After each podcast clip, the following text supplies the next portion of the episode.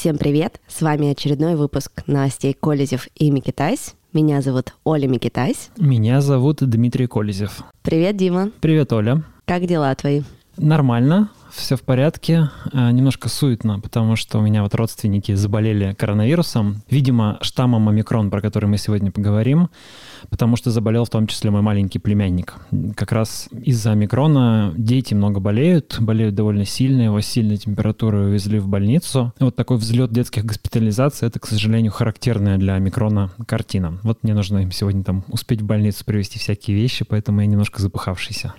Ну, желаем здоровья. А признаки какие детские? Ну вот у ребенка была высокая температура. Это то, что я знаю. Э, с 39,2, по-моему, его приехала скорая, его увезли в больницу. Сейчас ему, судя по видео из больницы, гораздо лучше, он там бегает, играет, ну, в общем, лежит, выздоравливает, я думаю, все будет хорошо.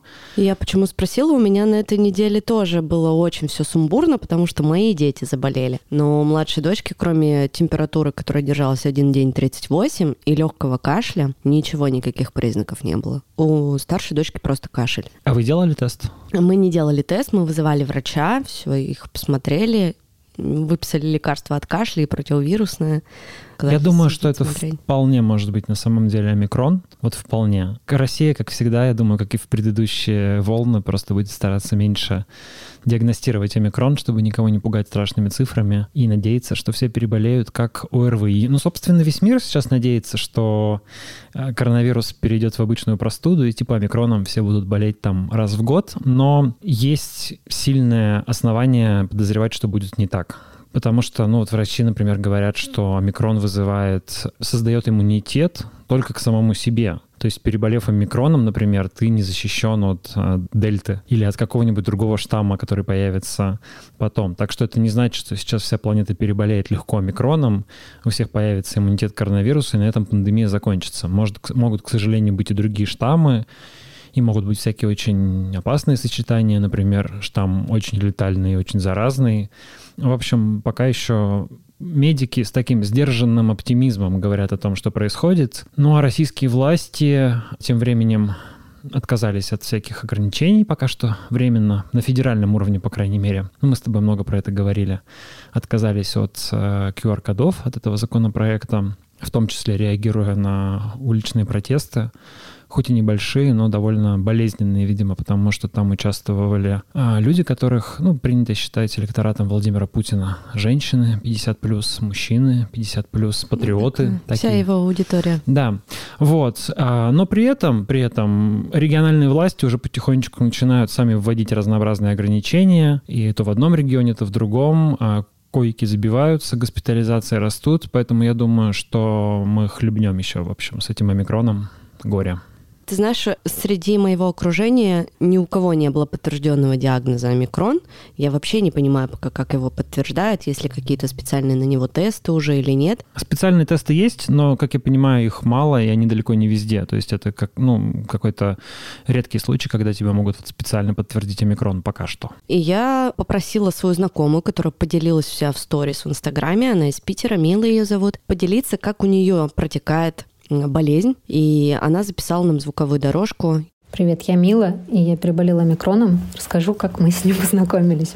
Я уже болела ковидом, болела я в июне, и у меня был QR-код до 3 числа. 4 числа я заболела, э, ну, видимо, микроном вот третьего примерно у меня, кстати, начали жутко ныть суставы. Я не понимала, почему так болят суставы очень сильно э, в некоторых местах, но понимала, что очень что-то знакомое. На следующий день до меня дошло, что у меня при ковиде такое было, и я начала подозревать, что я, походу, хватанула. И когда я ложилась спать, меня очень сильно знобило, и прям вот как-то неприятно знобило, и я подошла молодому человеку, сказала, у меня, походу, ковид. На следующий день, ну, он меня успокоил тем, что типа, да нет, это ОРВИ, у тебя же нет никаких больше симптомов. И мы на следующий день, значит, поехали гулять с друзьями, с которые к нам приехали в Выборг. И там в электричке, поскольку никто не любит маски носить, и все кашляют друг другу в рот, а в маске была только я и там еще пар человек.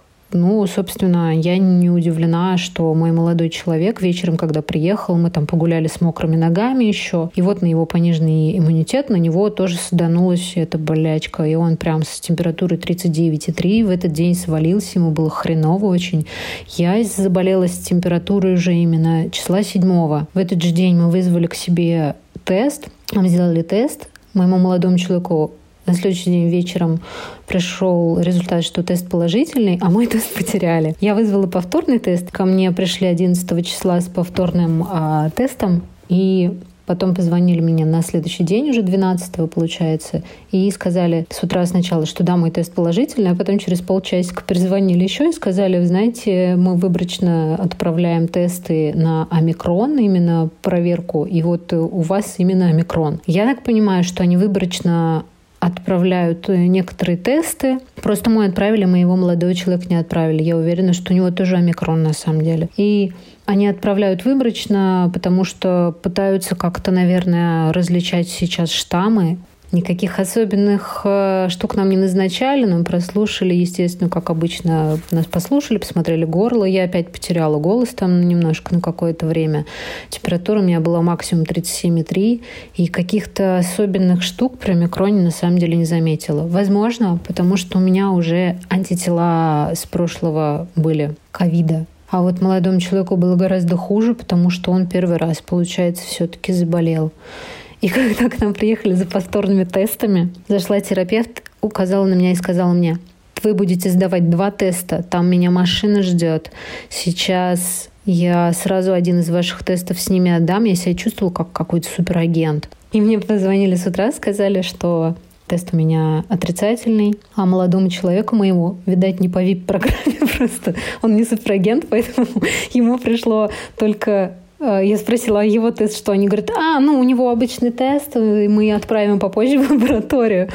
И ему пришло там через день или через два результат, что у него все еще положительный тест на ковид. Вот. Отличий особых не, я не могу сказать, что я заметила. Что он быстрее прихватывается как-то, вот это да. И у меня сейчас очень много по Москве знакомых и родственников. У меня вот папа сейчас заболел по ходу ковидом, и жена его с симптомами, типа они теряют э, сознание, падают в обморок, слабость, собственно. Ну, то, что он легче переносится, у меня сложно судить, потому что у меня это все было намазано на антитела, и, скорее всего, это и помогло. А вот молодому человеку реально было как- как-то потяжелее это все переносить с температурой, со всем этим делом.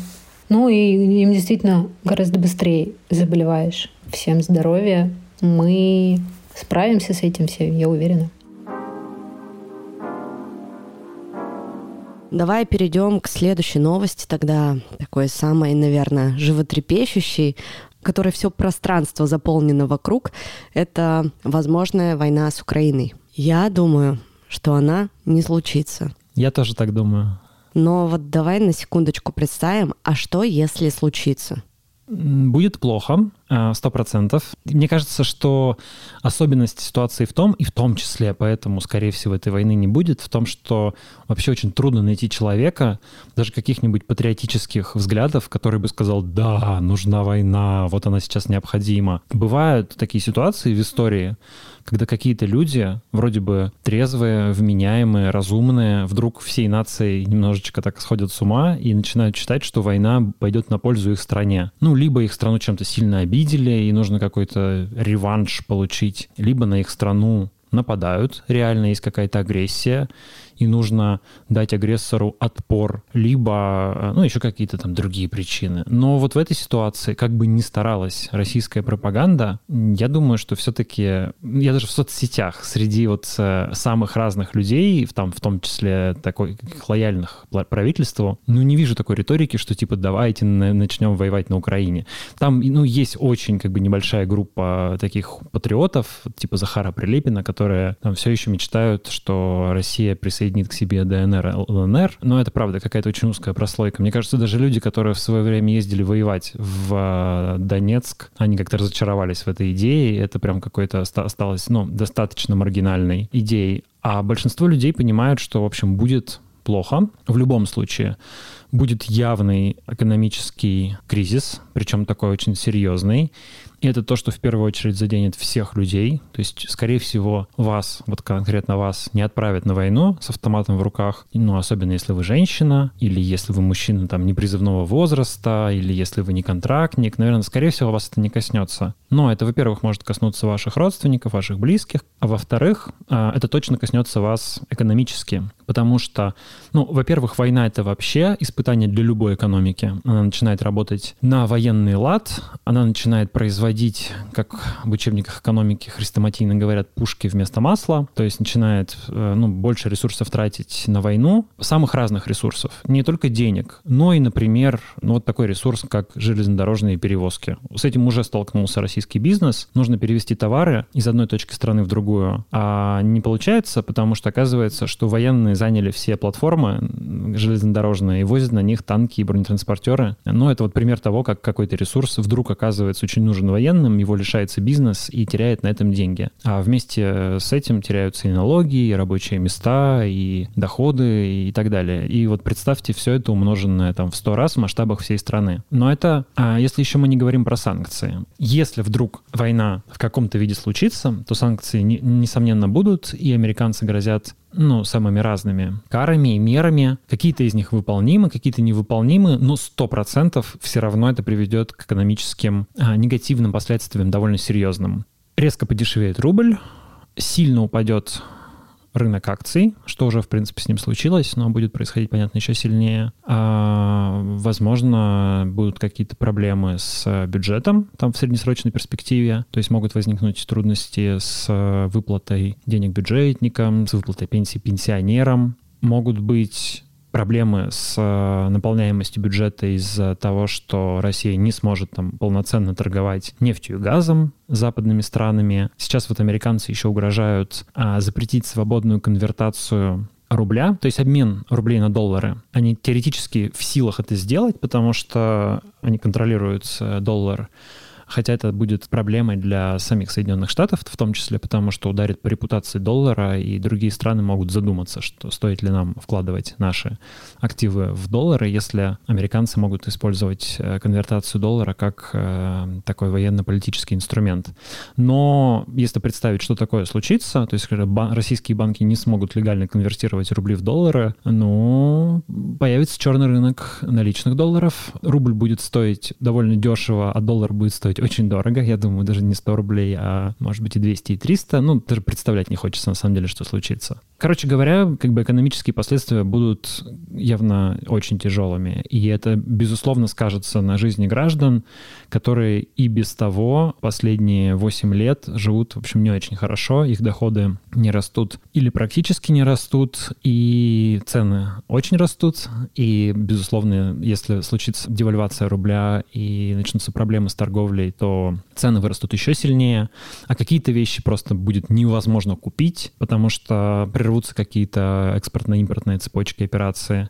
Ну, в общем, как бы картина такая складывается апокалиптическая. В том числе поэтому в современном мире войны, такие масштабные войны, случаются, к счастью, реже, чем дальше, потому что мир стал более глобальным, более материальным, я бы, наверное, даже сказала. А, да нет, он всегда был материальным. Просто страны в нем теперь сильнее связаны э, экономически, торговыми отношениями. И каждая страна понимает, что воевать невыгодно. А это очень плохо для экономики, и на своем хозяйстве ну, не придержаться современном мире. Ну, либо быть просто как Северная Корея, то есть каким-то очень, очень отсталым государством и обществом а по сравнению с современным миром, на десятки лет отставать. И поэтому во многом страны удерживаются от больших войн. Ну вот удержится ли Россия, ну, посмотрим. Я думаю, что все-таки удержится, несмотря на самые разнообразные там тревожные признаки и сигналы. Да, можно перечислить очень коротко эти новости, которые были в течение недели. Россия эвакуирует своих дипломатов из э, Львова и Киева.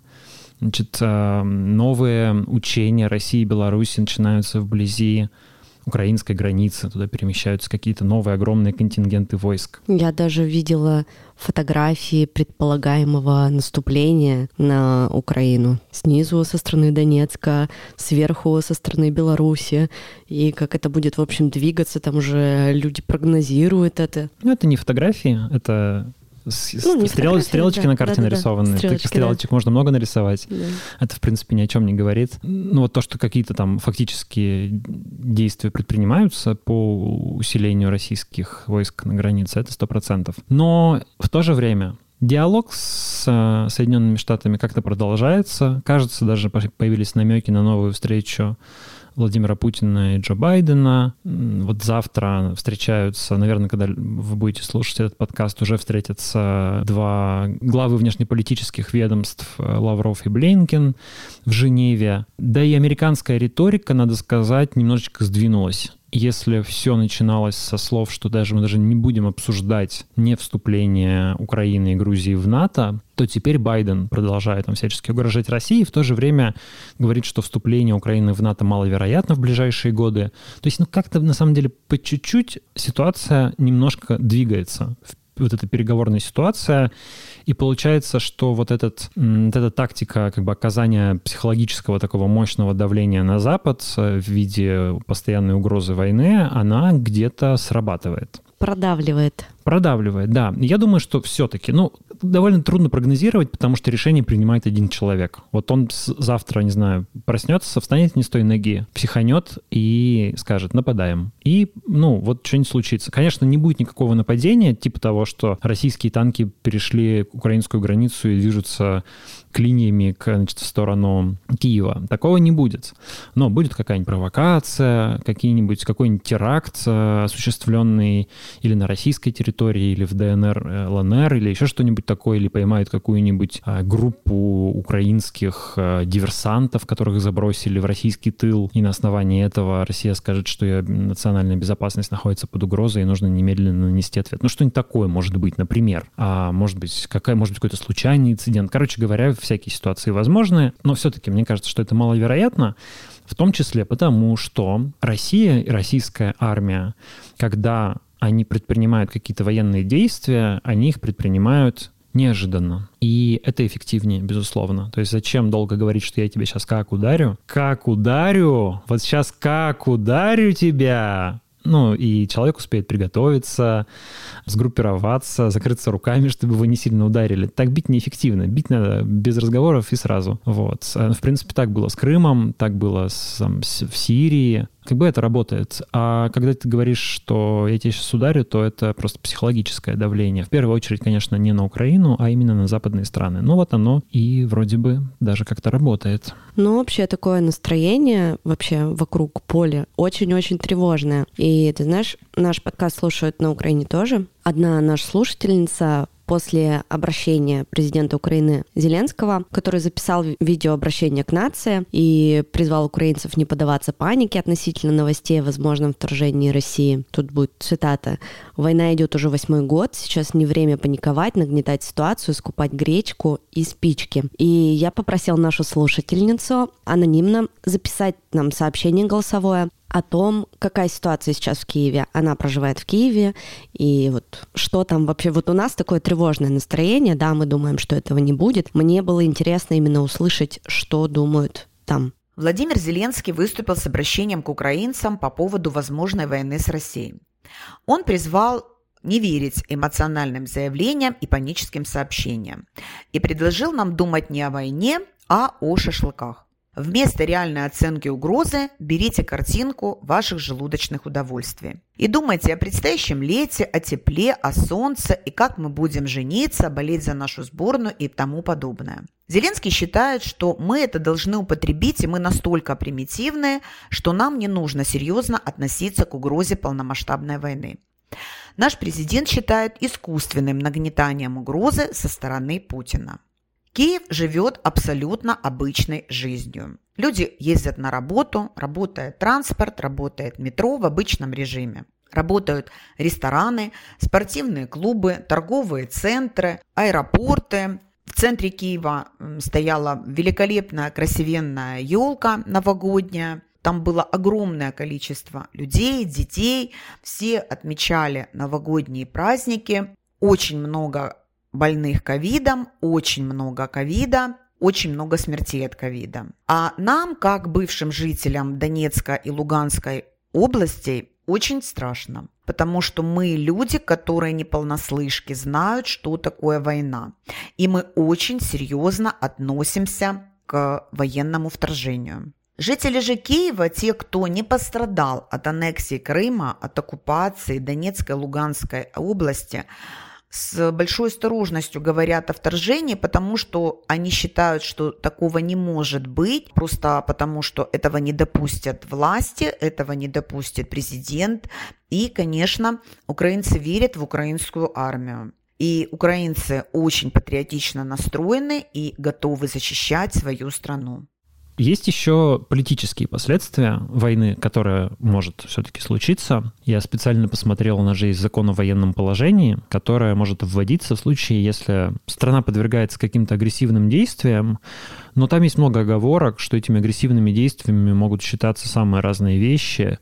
Ну, например, поимка там каких-то бандитов, засланных иностранным государством на территорию России. У нас э, сотрудники ФСБ там чуть ли не каждую неделю отчитываются о поимке каких-то украинских националистов на территории России. Ну вот, в принципе, любой такой повод э, можно использовать, как сказать, все, Украина прислала к нам своих диверсантов, вот объявляем военное положение. Вот если посмотреть в этот закон о военном положении, как бы формально, что может случиться, если вдруг начнется война и будет такое положение объявлено. А, там, в общем-то, описана картина такой настоящей диктатуры. Ну, собственно, диктатура вот в начальном определении этого термина это именно какой-то временный режим, который включается на время, ну, например, войны как раз, да, то есть когда нужно права граждан ими пренебречь для того, чтобы спасти Родину. Вот как бы как эту Родину спасают. Во-первых, возможно, приостановка деятельности политических партий, общественных объединений, иностранных организаций, если они подрывают безопасность и оборону Российской Федерации. Но это тоже широкая трактовка здесь, возможно, что такое подрывающих безопасность. Я думаю, там, высказывающих любые сомнения в том, что Россия действует э, правомерно,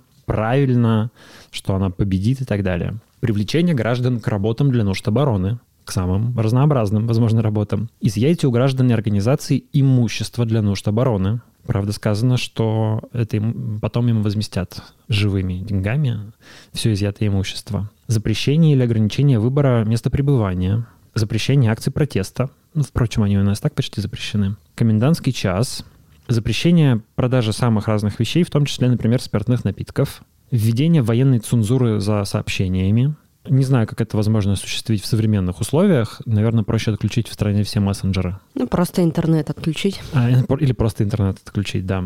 Интернирование граждан иностранного государства, воюющего с Россией. То есть что это значит? Что нужно построить лагеря, в которые согнать всех граждан Украины, проживающих в России. Их довольно много. А, и держать там их до окончания войны. Временное ограничение на осуществление экономической и финансовой деятельности. Очень тоже такой широкий термин, под которым можно, в принципе, не знаю, закрыть любую компанию, приостановить любую вообще деятельность, э, сказать, что по законам военного времени вы не имеете права что-то делать, все что угодно. Ограничение свободного перемещения товаров, услуг и финансовых средств. То же самое, не знаю. Переводы давайте там запретим или еще что-нибудь, чтобы не финансировали врага. Ограничения на поиск, получение, передачу, воспроизводство и распространение информации. Ну, то есть э, все СМИ или блогеры пока. Подкасты закрываются, производство и распространение информации запрещено. Это прописано в законе. То есть это может применяться и более чем уверен, что это будет применяться. Это что касается формализованных каких-то последствий политических. А если говорить про неформализованные, то я думаю, что в случае войны, ну или даже не вот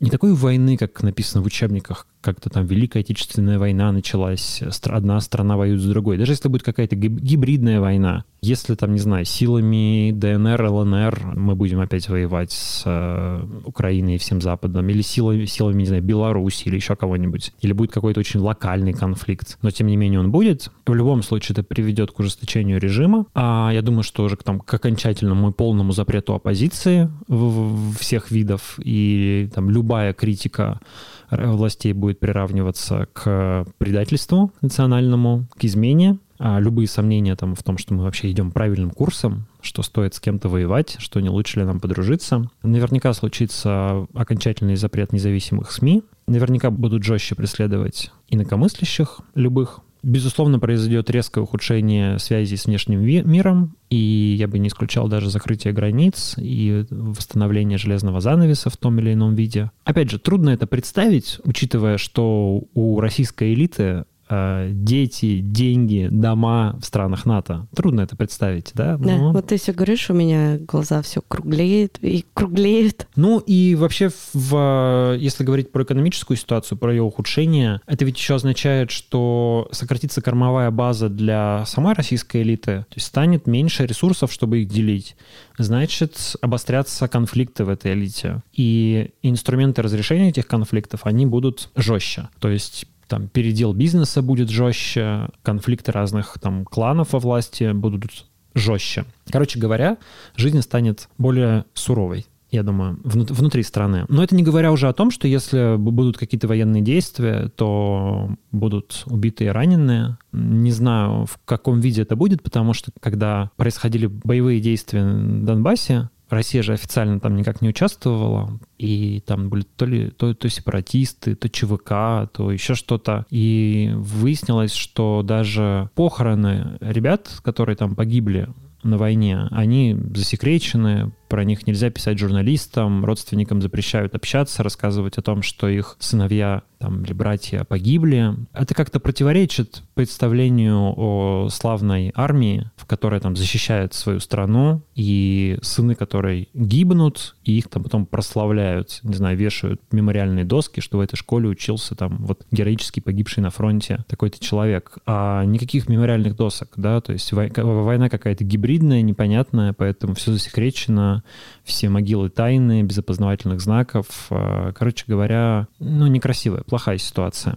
Я думаю, что они осознают эти все последствия, и поэтому просто реально, как ты сказал в начале, это какой-то апокалипсис. И я думаю, что они осознают последствия, и поэтому просто применяют вот это психологическое насилие над НАТО, над Америкой, чтобы запугать их какими-то вот этими, знаешь, моментами и растянуть это, и чтобы вот эта ситуация напряжения была, пока они не продавятся. Вот как-то я это так вижу с этой стороны. Ну да, тут еще же на неделе вышло интервью Алексея Навального журналу Time. И не знаю, ты читала его или нет? Интервью не читала, но обложку видела шикарно.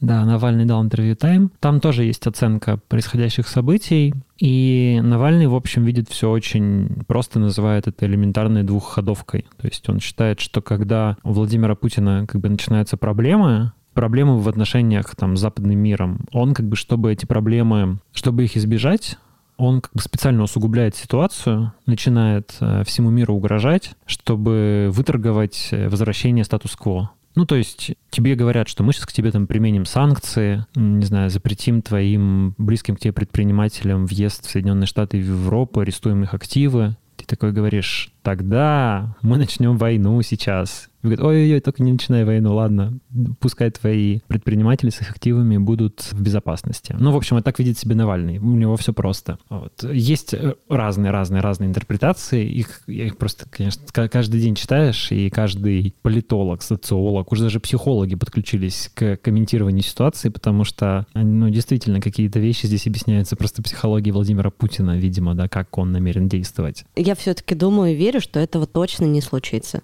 Ты знаешь, если бы мне кто-нибудь 10 лет назад сказал, что мы будем жить в стране, где а, нельзя выходить на улицу с акциями протеста, где, значит, а, сажают в тюрьму за лайки и посты. Где ношение маски обязательно везде. Где за клип Рамштайна можно оказаться в тюрьме где, значит, э, фонд, борющийся с э, коррупцией, объявлен экстремистской организацией, запрещен, а против его сотрудников возбуждены уголовные дела, и им грозит до 10 лет лишения свободы. Что главного критика российской власти попытаются убить, отравив химическим оружием. То есть, если бы все это сказали, я бы сказал, да нет, ну такого не может быть, какая-то чушь. Но это какой-то вообще, не знаю, апокалипсис. Вы какие-то э, рассказываете э, очень мрачные прогнозы. Такого просто не может быть. Но мы живем в этой реальности. Поэтому реальность свойственно меняться, и то, что было вчера, может показаться нам очень травоядными и спокойными временами. И мы сейчас с тобой сидим в уютной студии, рассуждаем о том, что да нет, ну никогда войны не будет, ну не может такого быть, ну Путин же не сумасшедший, ну он же все понимает, ну это же такие последствия. А завтра начнется война, и через месяц мы будем жить в другой реальности, и нам будет казаться, ну, как бы плохим, но там привычным, что за гречкой нужно стоять в очереди 5 часов, там, что не купить подгузники детям, что интернет работает по 3 часа в день, не только сайт госуслуг, еще что-нибудь такое. Ну, и как бы будем, например, жить, не знаю, может, даже подкаст будем как-нибудь записывать и куда-нибудь его выкладывать, а может быть, нет. Но, в общем, вся, все может быть. Ты представляешь, до чего дошла информационная как бы повестка и вот это напряжение, что мы сидим два дня назад вечером дома с моей дочкой, моей старшей дочери 9 лет, и она вскакивает с дивана, на улице начинается какой-то шум. Она вскакивает с дивана и говорит, мама, эта война началась с Украиной и бежит к окну. Я дома об этом не разговариваю. То есть я живу с двумя детьми. Мы не говорим про новости, про войну, про Украину и вообще ни про что про это не говорим. Но ребенок в 9 лет, представляешь, какое у нее поле в школе, в интернете, везде, что она от звука это был трактор, который чистил снег под нашими окнами. Вскочила с дивана и сказала, что началась война с Украиной. Ты представляешь? 9 лет. Я даже не помню, какое у меня было лицо, я просто минут пять, наверное, сидела в шоке, что мой ребенок это сказал. Ну, такая не очень приятная ситуация.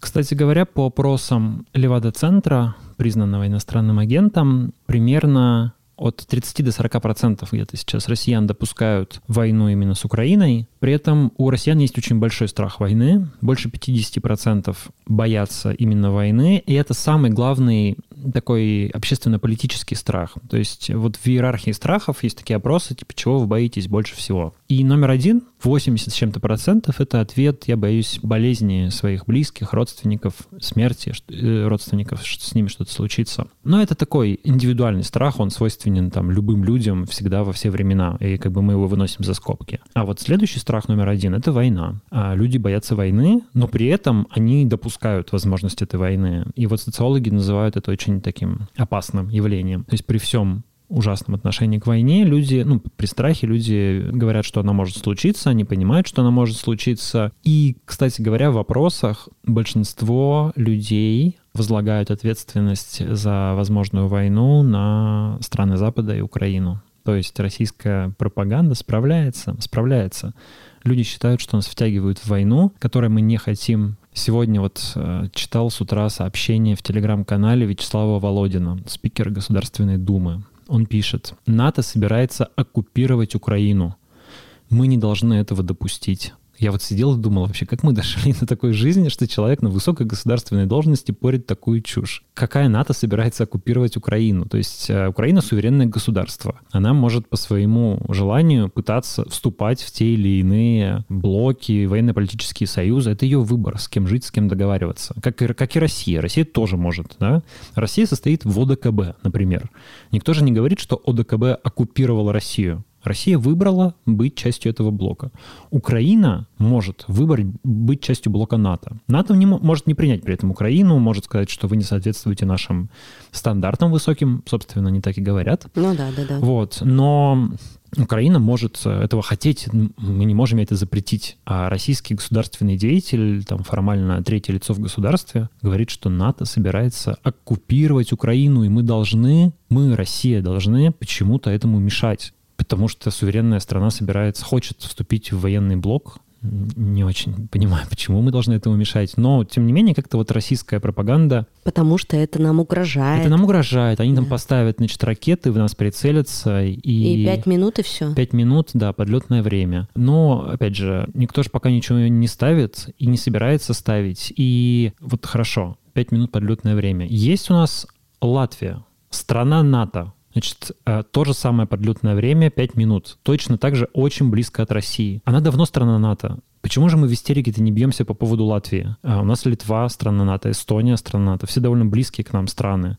У нас Турция, от которой по морю там, не помню сколько по Черному морю, ну что-то типа километров 100 или 200 получается до Сочи от турецкой границы. До Краснодарского края, между прочим, где дворец, один, один дворец стоит, да. От них там сколько-то сотен километров, подлетное время еще меньше. А ведь тоже страна НАТО, между прочим, Турция, кто забыл.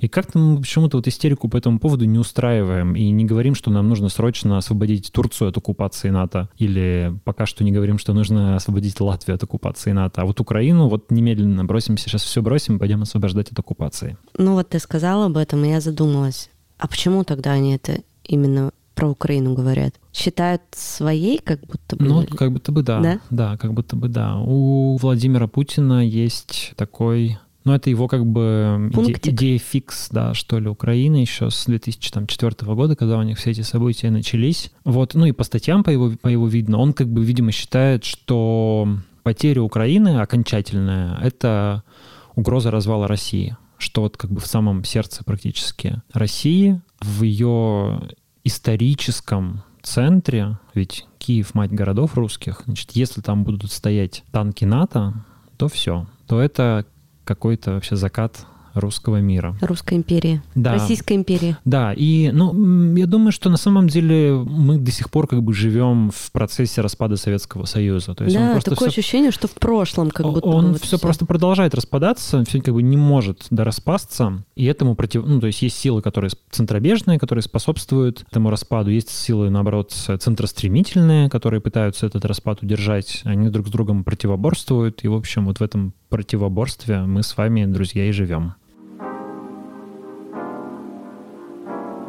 Оля, ты когда-нибудь слышала раньше фамилию Цивилева или Цивилев? Не слышала до этой недели буквально, а на этой неделе посмотрела фильм «Агентство про племянницу Владимира Путина». И ты знаешь, он меня даже не удивил. Ну вот нисколько не удивил вообще. Ну, то есть я смотрела и такая, ну, да. Меня кое-чем удивил. А, ну, давай коротко расскажем. Издание агентства, которое возглавляют, делают наши такие заслуженные иноагенты в том, во главе с Романом Баданиным, а журналисты-расследователи, они выпустили фильм и статью про Анну Цивилеву, Анну Евгеньевну, девичья фамилия которой, как они считают, Анна Путина. Она двоюродная племянница Владимира Путина, дочь двоюродного брата Путина, Евгения Путина.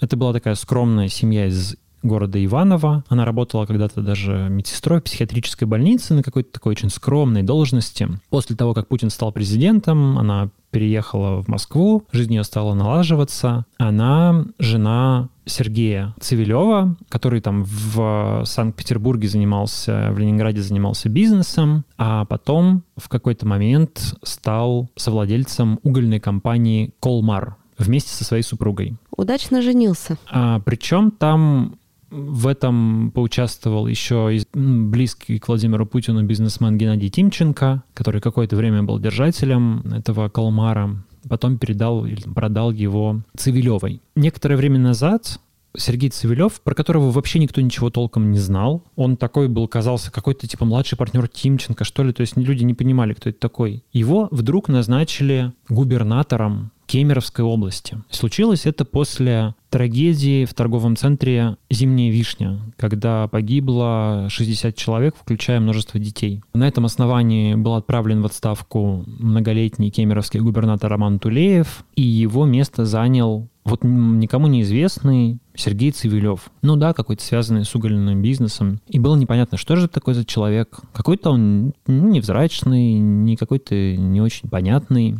но вот стал целым губернатором огромной, очень сложной области. Которая, который... кстати, специализируется, да, на угольной промышленности? Она полностью вся вообще состоит из угольной промышленности, эта область. Если бы не угольная промышленность, этого региона бы просто, ну, как бы экономически не существовало. Его бы, наверное, присоединили к кому-то, кому-то другому, либо там просто никто не жил. Но угольная промышленность, она трудная, она проблемная, там случаются периодически аварии. Вот недавно была авария на шахте Листвяжная, про которую мы рассказывали, после которой был арестован э, владелец шахты Листвяжная Михаил Федяев, миллиардер. Теперь, наверное, активы его компании как-нибудь поделят, я так думаю. Между... И мне кажется, что что-нибудь достанется компании «Калмар» почему-то, да, да, да. которая между продолжает... Близким кру... О, между узким кругом э, родственников. Да, компания «Калмар» продолжает владеть Анна Цивилева. Сколько стоит компания, точно неизвестно, но только в 2019 году она собиралась инвестировать в разработку угля 2 миллиарда долларов. Я прочитала, что она растет с какими-то сумасшедшими темпами. Она быстро растет, хотя пока что является ну, далеко не самой крупной угледобывающей компанией в России. Ну, в общем, есть такая вот Анна Цивилева, и издание «Проект» э, выяснило, что это, оказывается, вот племянница Владимира Путина. Они позвонили даже Цивилевой, поговорили с ней. Она сказала, что вообще не хочет об этом разговаривать. Путин является, приходится ей президентом и никем больше. Что же ты говоришь, что тебя это не удивило? Удивительно в этой истории то, что раньше этого никто не замечал. Но действительно, есть целый губернатор не маленького региона. У него есть жена, а, владелец бизнеса, публичный человек, кстати. У нее есть Инстаграм, я даже он подписался. Она там везде светится во всяких благотворительных мероприятиях, ей какие-то ордена, медали бесконечно вручают. Причем сам муж же и вручает. Сам муж в том числе, да. И она мужу. Ну, молодцы. Есть город Иваново, где живут люди, которые хорошо ее знают и помнят. И папу ее, Евгения Путина, помнят. И когда туда приезжают журналисты, они говорят, да, конечно, о, она племянница Путина, они нам об этом говорили. Анютки, привет. А, типа того, да. И как бы годами этого никто не знал, не замечал. Есть фотография, где Владимир Путин стоит э, в одной компании, вот семейное фото в одной компании с девушкой, она тогда еще молодая девочка практически, но когда сопоставляются фотографии вот э, той девочки и нынешней Анны Цивилевой, не вызывает сомнений, что это один человек, это сто процентов. Все совпадает. И журналисты этого ну, не замечали. И издание агентства, которое, между прочим, находится в изгнании, а, делается из Нью-Йорка, ну, настоящий иностранный агент, не то, что мы вот оно, как бы вот в таком режиме дистанционной журналистики, как это они сейчас называют, офшорной журналистики, раскапывает эту историю, которая, в общем-то, была у всех на виду. И рассказывают важнейшую вещь, что блин, целый регион, оказывается, отдали а, семье племянницы Путина. Вот это меня удивило. Вот, а меня не удивило, что так сделали, понимаешь? То есть, э, да, удивительно, что это так долго э, никто не знал об этом, да, и это не раскапывали, никак не расследовали. Но то, что вот это раскопали, вот это вот так, меня эта ситуация не удивила, что это его там двоюродная э, сестра, племянница и дядя, и в общем и все они там вместе. Кстати, я так поняла, что ее папа владеет э, долей в Газпроме. Нет. А, другой родственник, Михаил Путин, он зампред правления «Газпрома». Но он тоже вот из этой семьи. Ну, вот из этой ветки. Наверное, что-то я не помню даже из какой он ветки. Ну, наверное, да. Наверное, да. да. Но ты знаешь, до какого-то момента Владимир Путин как, как бы казалось, что он стеснялся, что ли, так делать. А потом вот Михаил Путин появился, теперь вот племянница, да и дочери, в общем, занимаются бизнесом. И как-то оказалось, что Путин ничем особо не отличается от всяких ближневосточных диктаторов, у которых вечно там сыновья, обязательно какие-нибудь вице-премьеры, а, министры, mm-hmm. владельцы крупных компаний, дочери там, все как вот Назарбаева, да, обсуждали в прошлом выпуске, дочери там все миллиардерши, все родственники пристроены. Вот э, оказывается, аскет Владимир Путин, э, в кавычках аскет, э, он как-то тоже не чужд, не чужд оказался вот такому вот семейному непотизму, то есть назначению близких себе фаворитов, родственников на разные высокие должности. Настоящий семейный бизнес. А психологи говорят, что лучше с семьей не работать вместе. Знаешь, да, это во-первых. Во-вторых, а, ну ты же, ты же не назовешь работой, ты же просто, по сути, отдаешь а, активы какие-то, помогаешь а, близким людям контролировать крупные экономические, ну, целые отрасли. Но получается, что негласно вот эта угольная компания Колмар принадлежит Путину, получается? Ну, так сказать нельзя. Так сказать нельзя. Хотя в издании агентства такие как бы намеки есть, что типа люди, которые говорят про Колмар, говорят, что ну, вы же понимаете, кому он принадлежит. Да, потому что у них, я посмотрела, сколько у них там бонусов, и от налогов-то они освобождены, и там не платят за землю. Но посчитали, что им помогли на 11 миллиардов рублей помогли. Ну, нормально За счет такая. бюджета. Но в этом есть проблема еще для самого Путина и для тех людей, которые его окружают. Понять, что это за проблема, можно взглянув на Казахстан где вот был Нурсултан Назарбаев. Который оказался, кстати, жив. Который оказался жив, да. Ну, то ли жив, то ли таком, в таком странном состоянии, конечно. А, так вот, жи- был Нурсултан Назарбаев вечный Елбасы, потом что-то произошло. Я поняла, к чему ты клонишь. Елбасы сказал, что я никакой теперь не Елбасы, а пенсионер, и вообще, с чего меня спрашиваете? Я отдыхаю. А все родственники этого Елбасы вдруг оказались какие-то гонимые, изгоняемые. То есть пока твой патрон родственник у власти, у тебя все хорошо, конечно. Но потом когда власть меняется, понимаешь, племянница Путина не может сказать, что я больше не племянница Путина. Она племянница Путина останется навсегда. И если Путина не будет, то и жизни ей здесь, в России, не будет. Ну да, понимаешь, какой-нибудь олигарх, какой-нибудь, я не знаю, Абрамович, может сказать следующему президенту, да, слушайте, какой Путин? Я теперь с вами э, могу и для вас э, что-нибудь сделать, или Алишер Усманов. А у племянницы Путина нет опции сказать, я теперь ваша племянница, дорогой следующий президент. Э, вот родственники, они вынуждены бежать, не знаю, там, страдать э, вместе с... Э, короче говоря, они теряют активы, власть и все прочее, когда их патрон, их старший родственник, глава клана теряет эту власть. Поэтому Поэтому это довольно такое непрочное положение. Но оно прочное, пока, пока власть не меняется. Ну, для этого они создают себе подушки в других странах чтобы да. потом тоже уйти на пенсию заслуженно. Все верно, да. Ну и как раз об этом говорит э, Навальный, к которому мы уже не раз возвращаемся в этом выпуске, о том, что, ребята, такие режимы могут существовать, пока вы разрешаете хранить деньги на Западе. Потому что нет никакого смысла выстраивать такого рода режим в России, если тебе говорят, что ты можешь эти деньги держать только в России. Потому что если здесь там власть сменится, то у тебя эти деньги заберут, во-первых. А во-вторых, ну, тратить их здесь не так классно и не так приятно, как где-нибудь в Монако. И если западные элиты бы сказали бы твердое «нет» вот там коррупционным деньгам из разных стран, не только из России, то, может быть, это как-то повлияло бы на режим. И не то, чтобы сразу сделал их белыми и пушистыми, но, по крайней мере, постепенно с годами исчезали бы основания, которые позволяют им оставаться вот настолько коррупционными и настолько недемократическими и нахальными, когда там близкие, даже родственники оказываются владельцами гигантских состояний, управляют регионами, назначаются на посты министров. А у нас же это процветает, причем на самых разных уровнях, на самых разных. У нас э, иногда, ну, как бы и в мелочах. У нас недавно в Свердловской области министром назначен родственник э, там, одного сотрудника администрации президента по фамилии Ярин. У нас сын замглавы администрации президента Сергей Кириенко, Владимир Кириенко, стал главой ВК, который бывший Mail Group. У нас э, сын друга Путина Аркадия Ротенберга, Роман, он возглавил хоккейный клуб СКА, или он сын Бориса Ротенберга, наверное, сын Бориса, ну, я их немножечко путаю, извините. Ну, то есть у нас блистают а, дети элиты на самых разных должностях и в самых разных местах. И в бизнесе, видишь, и в спорте, и в политике, и в госуправлении, конечно. Ну, слушай, это вот даже в да на нашем уровне это тоже происходит. Ну, то есть это не только наверху они так себя ведут, а дать брату, свату, там, пристроить племянника какого-нибудь. Мне кажется, это часть какой-то нашей ментальности, что ли. Это часть любой ментальности на самом деле. То есть э, есть там понятие семейного бизнеса. Например, это совершенно нормальная вещь, существующая во многих странах, и от нее никуда не деться.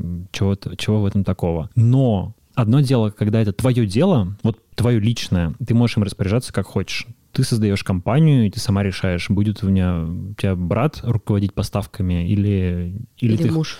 Или муж, или ты хочешь начать менеджер, нанять менеджера со стороны. Абсолютно твое решение. А есть плюсы, есть минусы. Брат, скорее всего, ты ему доверяешь больше, но он, наверное, хуже образован, например, и менее компетентен. Но когда речь идет о государстве, это же не твоя компания. Это не то, чем ты владеешь. Тебе дали поддержать. Тебе даже не дали поддержать. Тебя наняли поуправлять. Это как бы совершенно разные вещи. Ты менеджер, ты должен хорошо управлять, хорошо менеджерить. А когда ты начинаешь привлекать своих там братьев, зятьев, э, сватьев и так далее, возникают серьезные сомнения по поводу того, что этот менеджмент будет качественным. То есть представь, у тебя бы была компания, твой бизнес. Ты создала империю подкастов и решила отдохнуть уехать на годик на Бали. И наняла менеджера, который всем этим будет управлять. И узнаешь через полгода, что значит этот менеджер коммерческим директором нанял свою сестру, там в какой-то юридический отдел нанял свою племянницу, еще куда-то.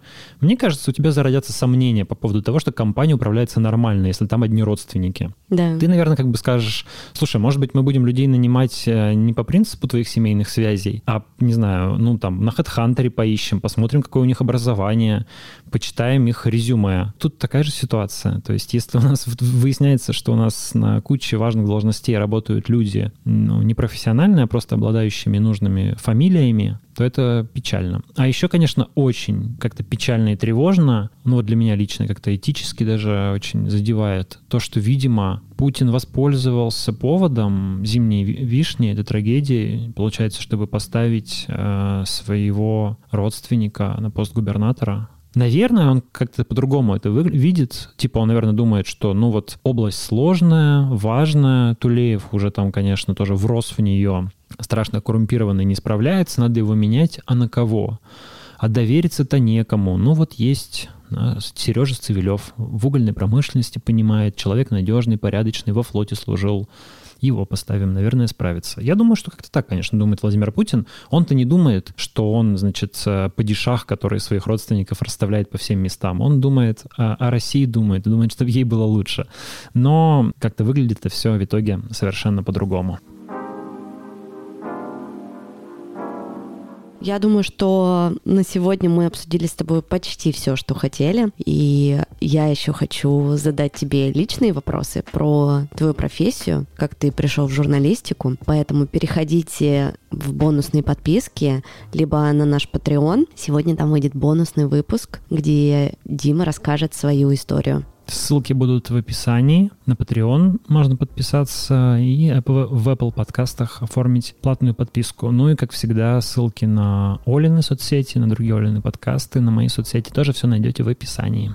Подкаст также выходит на YouTube. На YouTube можно оставлять комментарии прямо к этому выпуску. Делитесь обратной связью. Не забывайте ставить звезды на Apple подкастах. Это помогает продвижению его в топ-чартах. Спасибо, Дима. Спасибо, Оль. Пока. Пока.